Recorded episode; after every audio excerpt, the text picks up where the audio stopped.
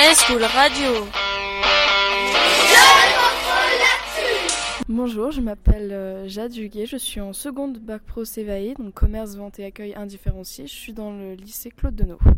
Pourquoi avez-vous décidé d'être là euh, aujourd'hui? Alors, euh, on est là dans le cadre d'un événementiel organisé par le lycée. Donc, c'est pour nous faire découvrir les métiers de l'accueil. Que pensez-vous de cette journée? Cette journée est intéressante parce qu'on arrive à découvrir euh, plusieurs, euh, plusieurs choses durant nos journées, parce que nous sommes là aussi le vendredi. Donc, euh, on peut voir, on peut faire de l'émergement, on peut faire aussi de l'accueil client, au badge, et différentes tâches. Pour finir, comment euh, voyez-vous l'avenir du numérique éducatif?